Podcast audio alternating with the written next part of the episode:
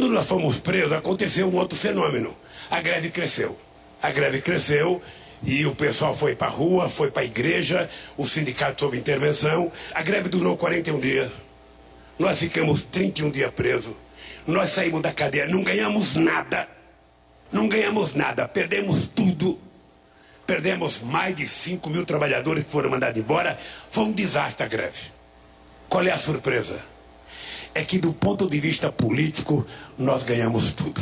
Um movimento que, ao final da década de 70, conferiu protagonismo inédito aos sindicalistas do ABC paulista.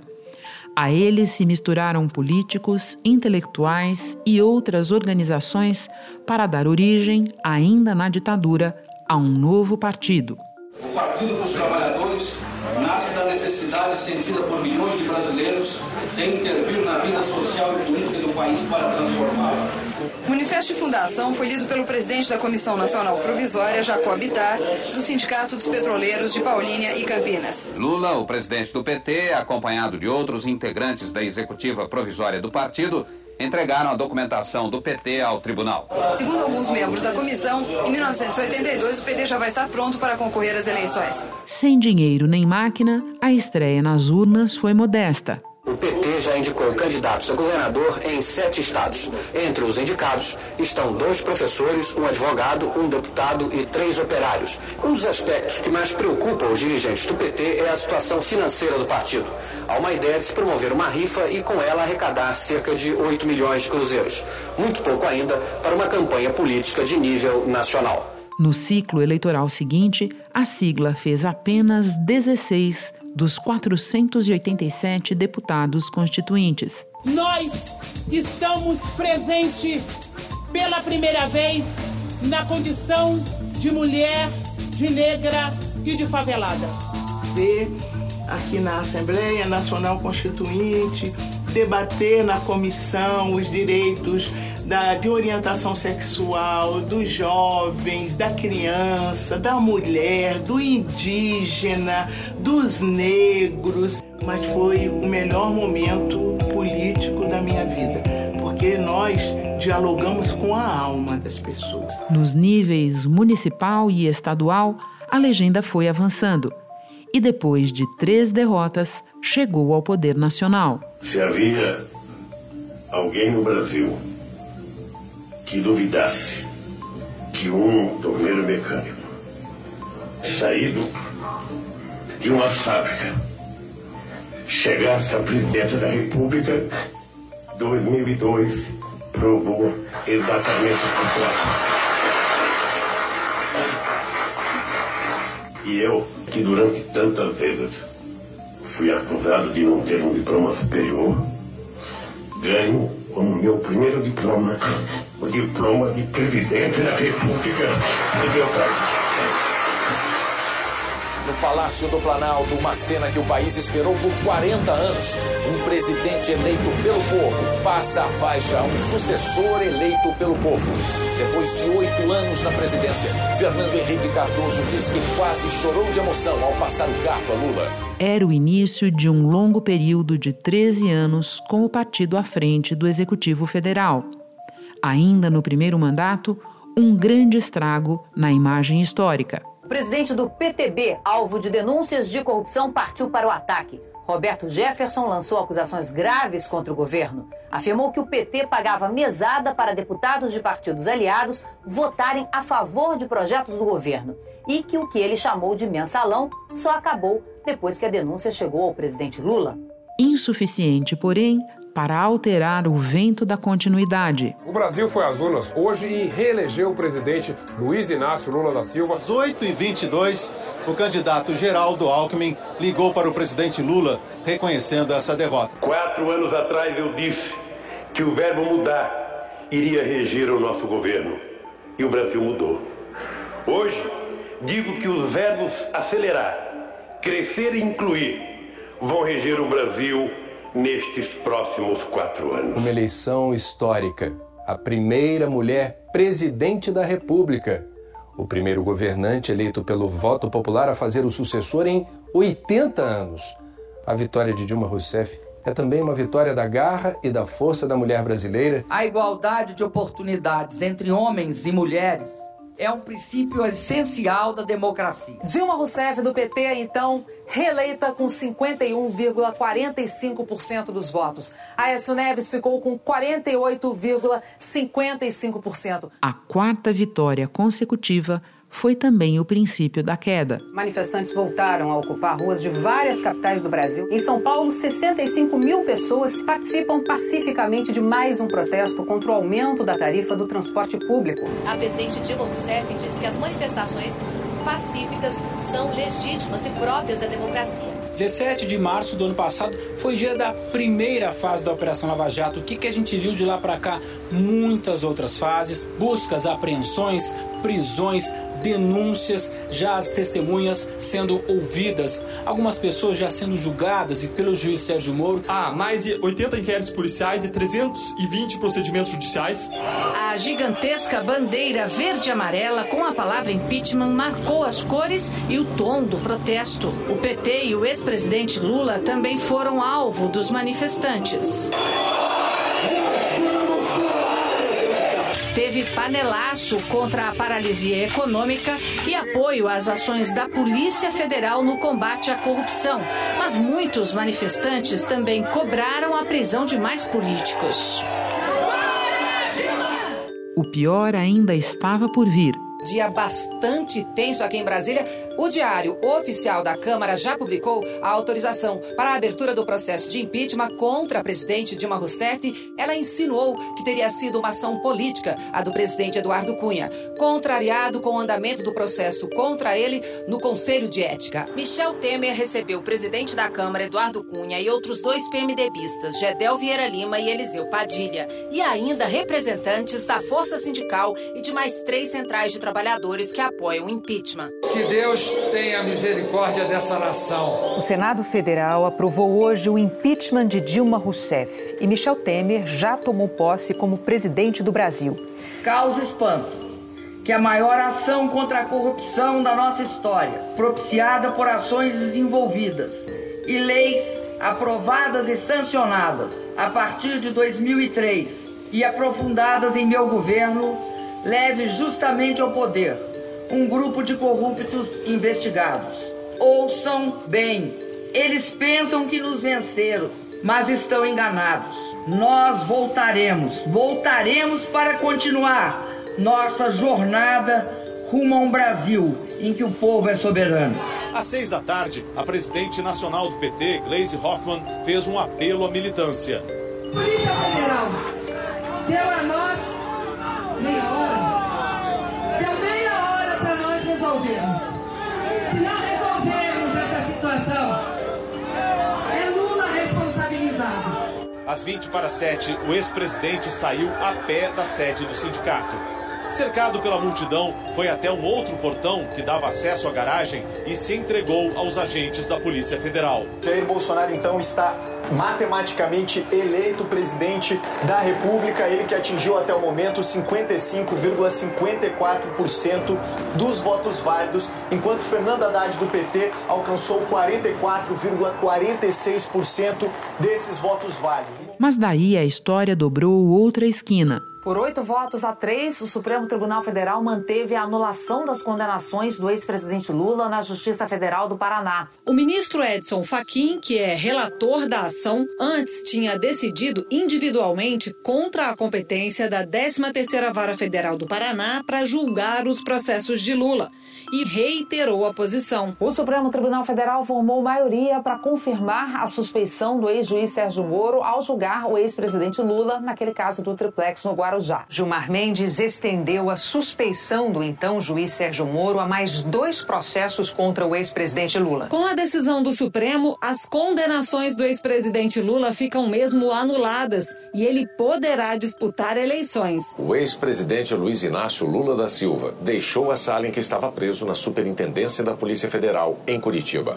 Antes, quando Lula, em liberdade, em novembro de 2019, voltou ao Sindicato dos Metalúrgicos, seu berço político, ele ainda não falava em se candidatar, mas dirigentes e militantes já enxergavam nele a única ou a maior possibilidade de derrotar Jair Bolsonaro. Foi na memória de seus oito anos na presidência do país e na força de sua longa história de retirante nordestino líder sindical e negociador político, que Luiz Inácio Lula da Silva apostou para subir novamente a rampa do Palácio do Planalto. Deu certo. Nosso compromisso mais urgente é acabar com a fome outra vez. Não podemos aceitar como normal que milhões de homens, mulheres e crianças neste país não tem o que comer. Ainda é um Brasil de contrastes e desigualdades que Luiz Inácio Lula da Silva vai presidir. Só que, além dos antigos problemas, o país tem agora novos e imensos desafios. Sei a magnitude da missão que a história me reservou e sei que não poderei cumpri-la sozinho. Da redação do G1, eu sou Renata Loprete e o assunto hoje é o Partido dos Trabalhadores. No momento de sua quinta vitória para a presidência, eu converso com o sociólogo Celso Rocha de Barros, colunista da Folha de São Paulo e autor do livro PT Uma História, recém-lançado pela Companhia das Letras. Quinta-feira, 3 de novembro. Celso, eu começo por uma ideia que você aborda no final do livro e que agora ganhou completa atualidade. A de que Lula e o PT terão que conduzir a reorganização da democracia brasileira numa tarefa algo semelhante à de Ulisses Guimarães e do antigo PMDB nos anos 80. Pode explicar esse paralelo e que diferenças você enxerga entre o PT de então que se recusou a participar dessa aliança pelo alto, como você diz, e o de agora?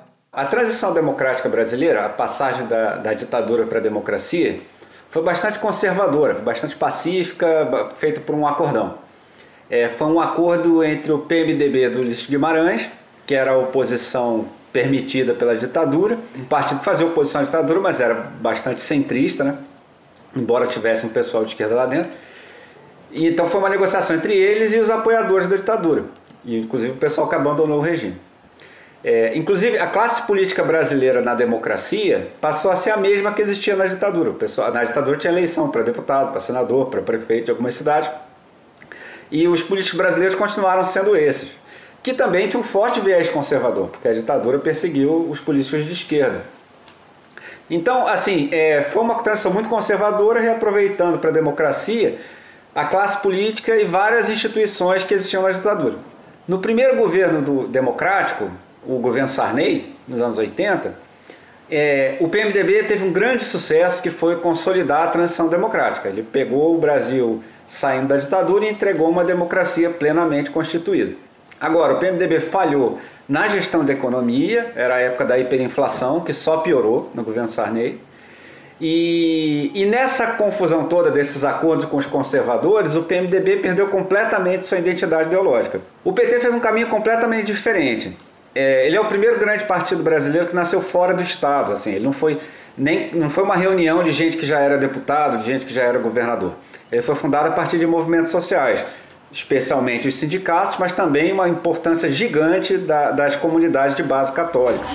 Um regime pluripartidário, livre, igualdade econômica e social, sindicatos e associações de classe independentes, tanto do Estado quanto dos próprios partidos políticos, e uma participação popular permanente em todas as esferas de decisão social, econômica e política. Esses os princípios básicos do Partido dos Trabalhadores, que lançou seu manifesto hoje aqui em São Paulo. E o PT era bastante radical e não aceitou essa transição conservadora. O PT não aceitou participar nem do governo que teria sido o governo Tancredo Neves, nem do governo Sarney. É, não, não, não, sequer votou a favor do Tancredo no, no colégio eleitoral, que foi um erro muito grave. De modo que o PT ficou de fora desses acordos dos anos 80. Ele só começou a vencer eleições em 88, quando ficou claro que o governo Sarney tinha fracassado. Mas a eleição não é uma fita de chegada, é um tiro de partida. E a partir de segunda-feira, o PT começa a carregar o pesado fardo de melhorar a vida de 11 milhões de brasileiros de São Paulo. e de outros milhões de brasileiros de São Bernardo, Santo André, Diadema, Campinas, Santos, Porto Alegre. São mais de 4 mil novos prefeitos no Brasil, mas apenas um virou notícia em jornais do mundo inteiro esta semana. A sertaneja de Iraúna, que passa agora a governar a quarta maior cidade do mundo. Erundina toma o choque da fama a caminho do poder. Você faz o fast forward até hoje, nesse exato momento, o PT é o último grande partido brasileiro que ainda está de pé. Se você pegar os adversários do PT nas eleições anteriores, das últimas décadas, dois deles acabaram, o PRN do Collor e o PSL do Bolsonaro. E o grande rival do PT esse tempo todo, que foi o PSDB, hoje em dia tem uma bancada de tamanho semelhante à do PSOL. Entendeu? Passou também por um encolhimento muito grande.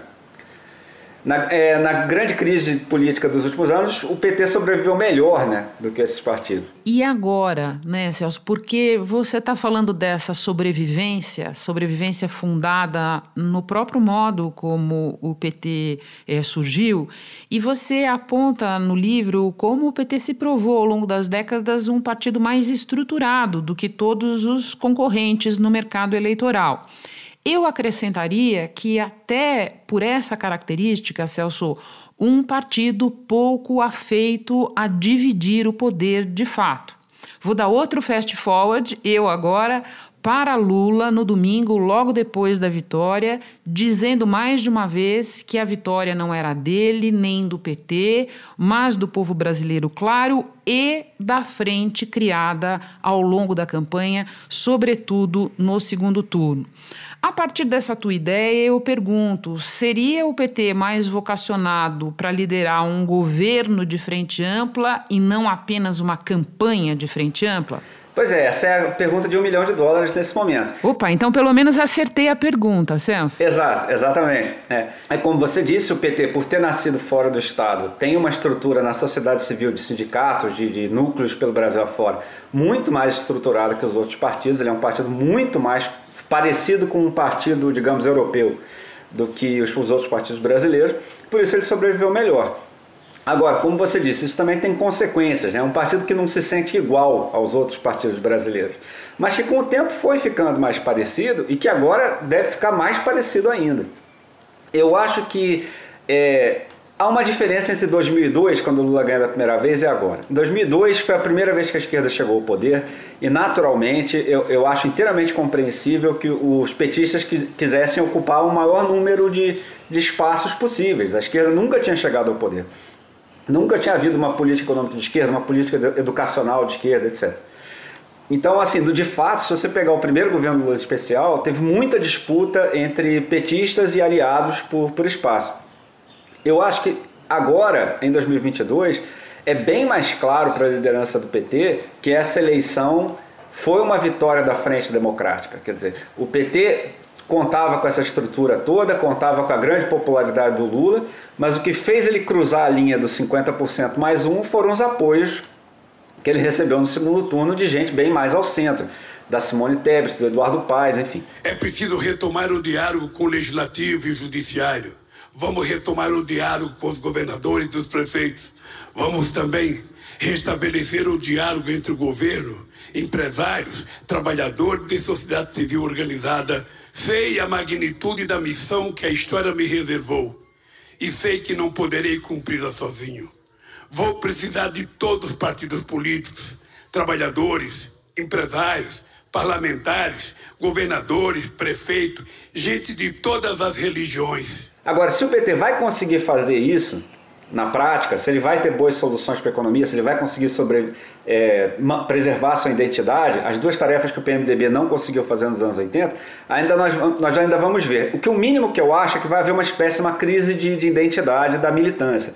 Que, isso, que tem muito essa ideia de que o PT é muito diferente dos outros partidos e vai ver isso se enfraquecer um pouco nos próximos anos. Espera só um instante que eu já volto para retomar a conversa com o Celso Rocha de. Com o C6 Bank, você está no topo da experiência que um banco pode te oferecer.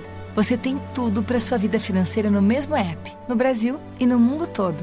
A primeira conta global do país e atendimento personalizado, além de uma plataforma de investimentos em real e dólar com produtos exclusivos oferecidos pelo C6 em parceria com o JP Morgan Asset Management. Aproveitar hoje o que os outros bancos só vão oferecer amanhã? Conheça o C6 Bank. Tá esperando o quê? C6 Bank. Barros. Deixa eu seguir nos comparativos entre 2002 e 2022.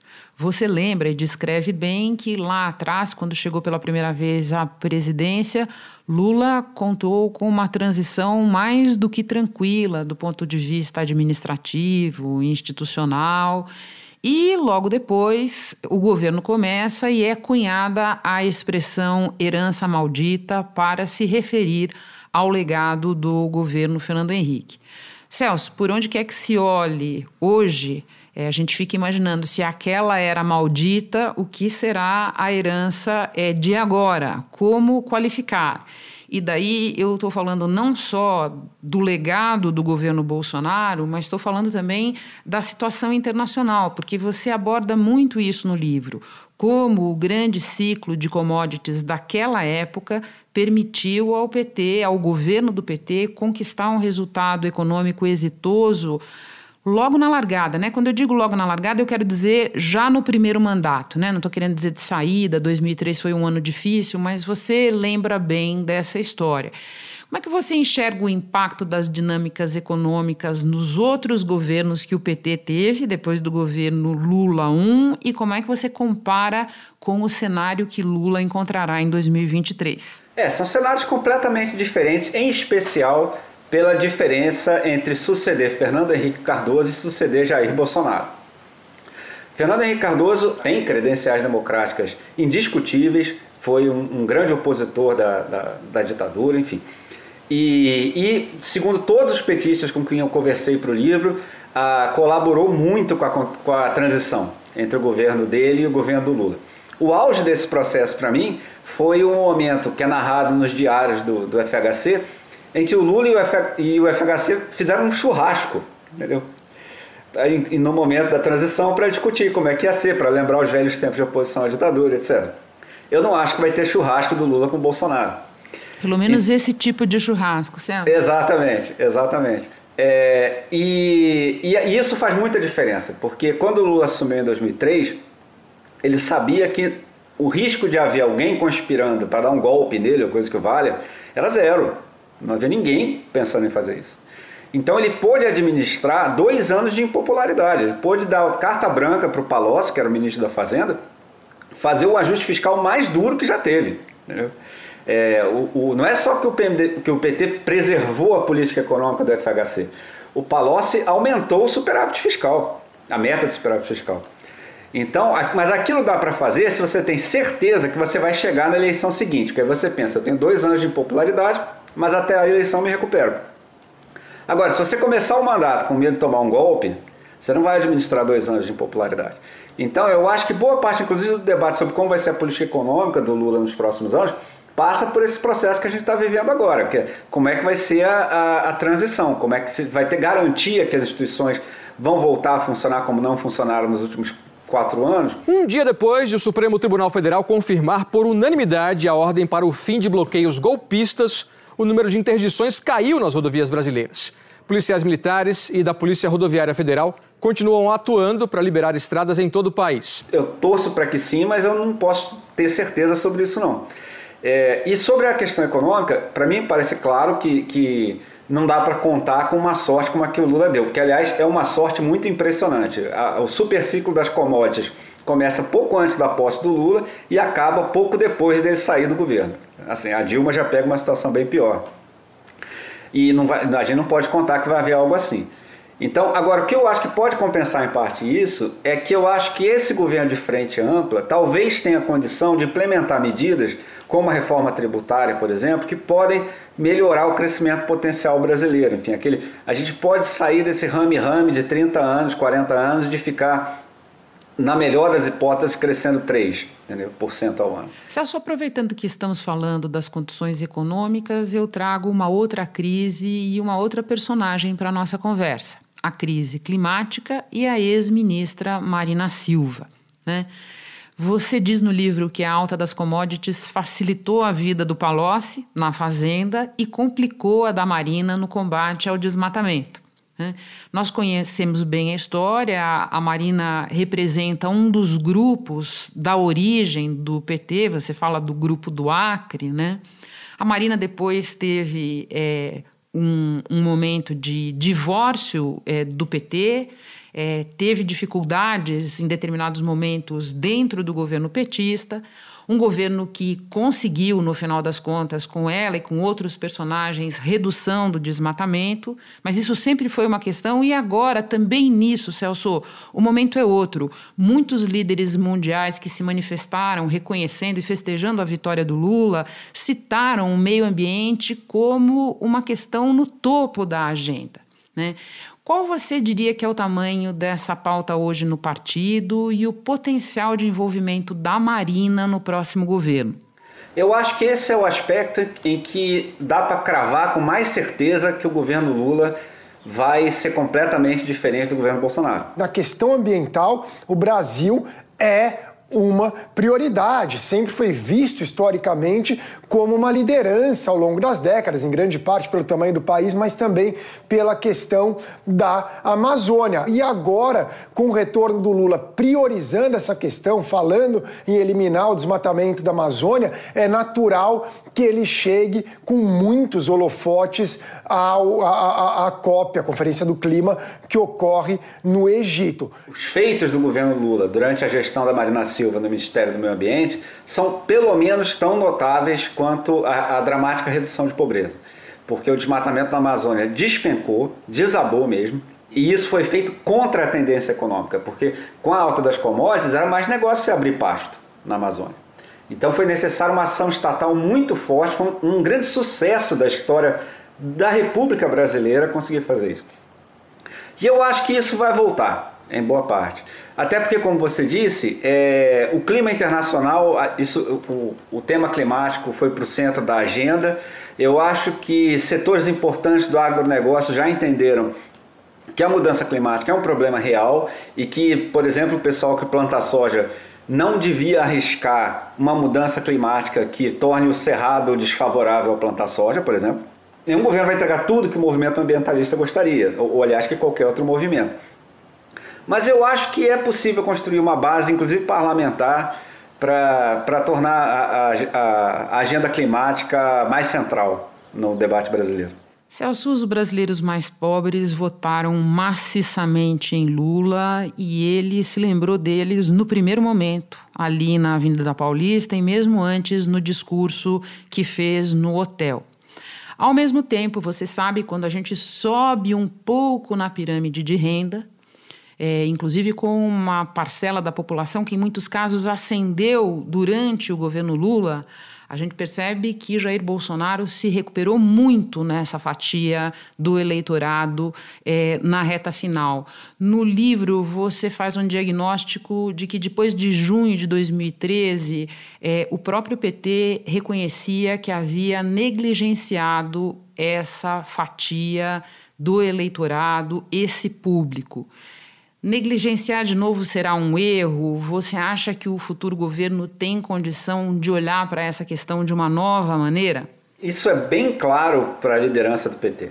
Assim, eu acho que o, a liderança do PT tem total consciência de que os governos petistas falharam e o PT falhou em oferecer é, perspectivas para aqueles trabalhadores brasileiros que saíram da miséria graças às políticas sociais do Lula mas que continuaram pobres, por qualquer critério objetivo que a gente use.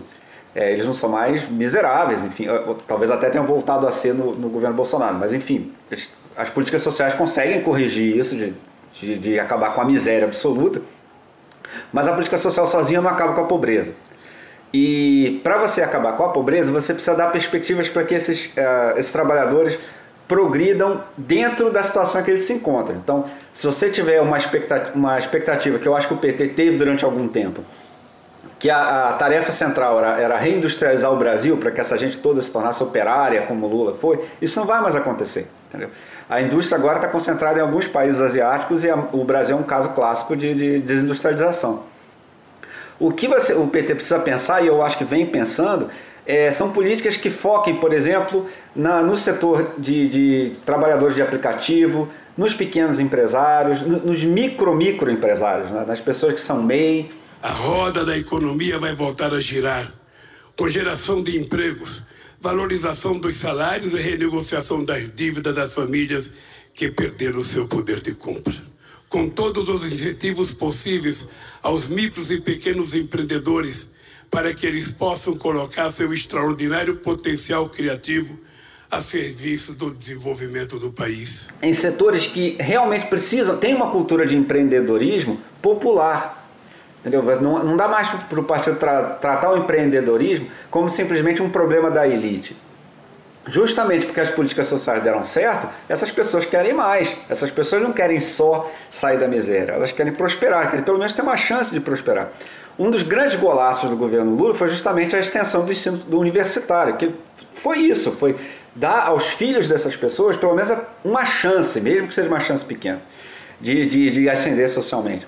E eu acho que o, governo Lula deveria investir todas as suas energias nisso. Celso, eu termino com mais uma comparação 2002-2022. A direita certamente avançou no país é, tem um eleitorado maior e diferente, inclusive, do que tinha lá atrás quando Lula assumiu o poder pela primeira vez. Não por acaso, Jair Bolsonaro se dirige explicitamente a esse público no pronunciamento que fez quase dois dias depois é, da vitória é, do Lula nas urnas. O que esperar do campo da direita agora na oposição, Celso? Pois é, eu acho que isso é a grande questão da política brasileira nos próximos anos. Eu escrevi um livro sobre o PT, eu, o PT ganhou a eleição presidencial, obviamente o que vai acontecer com o PT é muito importante, mas o que mais me preocupa na política brasileira nos próximos anos é o que vai acontecer com a direita, porque nos últimos anos eu acho que hoje em dia tem cada vez mais gente que entende isso, por menos que as pessoas estejam dispostas a admiti-lo. O Brasil foi governado por um, governo de extrema direita. Jair Bolsonaro foi um dos, um dos presidentes mais radicais do mundo enquanto foi presidente. Como a gente está vendo, inclusive, na sua dificuldade de aceitar a derrota na eleição. Os atuais movimentos populares são fruto de indignação e sentimento de injustiça de como se deu o processo eleitoral. Então, é, o que eu me pergunto hoje em dia, a direita vai continuar sendo liderada pelo Bolsonaro ou por gente que pensa desse jeito? Porque se for, a o Brasil vai ter instabilidade política por muitos anos. Assim, o governo Lula não vai ter uma vida fácil na economia e em outros setores. A oposição vai ser um pessoal que vai botar caminhoneiro para fechar a estrada todo dia, vai ser um pessoal que vai para frente do quartel pedir intervenção militar, porque se for, a gente tem que se preparar para uma década pelo menos de instabilidade com, com decadência econômica que acompanha. Por isso que eu torço muito para que nos próximos anos, algo como o que aconteceu com o PT ao longo dos 20 anos até ele chegar no poder, aconteça com a direita. Porque se você pegar durante o governo do PT, aconteceu uma coisa que nunca tinha acontecido. A direita foi oposição. E é na oposição que você forma partido, que você forma movimento. E surgiram o MBL, surgiram aqueles Vem Pra Rua, surgiram ah, um forte movimento enraizado em torno de, de igrejas evangélicas, que é uma direita enraizada socialmente entendeu? que não tinha aquele, aquele poder de Estado que a direita herdada da ditadura tinha, mas é enraizada socialmente. E tragicamente, esses setores foram capturados pelos extremistas do Bolsonaro. Eu acho que o destino do Brasil depende muito desses setores largarem o bolsonarismo e organizarem uma direita democrática, que vai ter convicções de direita, conservadoras, liberais, etc. É bom que tenha. A direita é metade da democracia moderna em todo lugar do mundo mas que não pode ser autoritário, não pode correr para pedir intervenção militar ou golpe de Estado na primeira dificuldade. Celso, muito obrigada pela conversa, parabéns pelo fôlego e pela imensa contribuição histórica do teu livro. Volte outras vezes. Bom trabalho aí. Eu que agradeço, gente. É sempre um prazer e uma honra conversar com vocês. Este episódio incluiu áudios da TV Câmara e do canal TVT. Este foi o Assunto Podcast diário disponível no G1, no Globoplay ou na sua plataforma de áudio preferida. Vale a pena seguir o podcast na Amazon ou no Spotify, assinar no Apple Podcasts, se inscrever no Google Podcasts ou no Castbox e favoritar na Deezer. Assim você recebe uma notificação sempre que tiver novo episódio. Eu sou Renata Loprete e fico por aqui. Até o próximo assunto.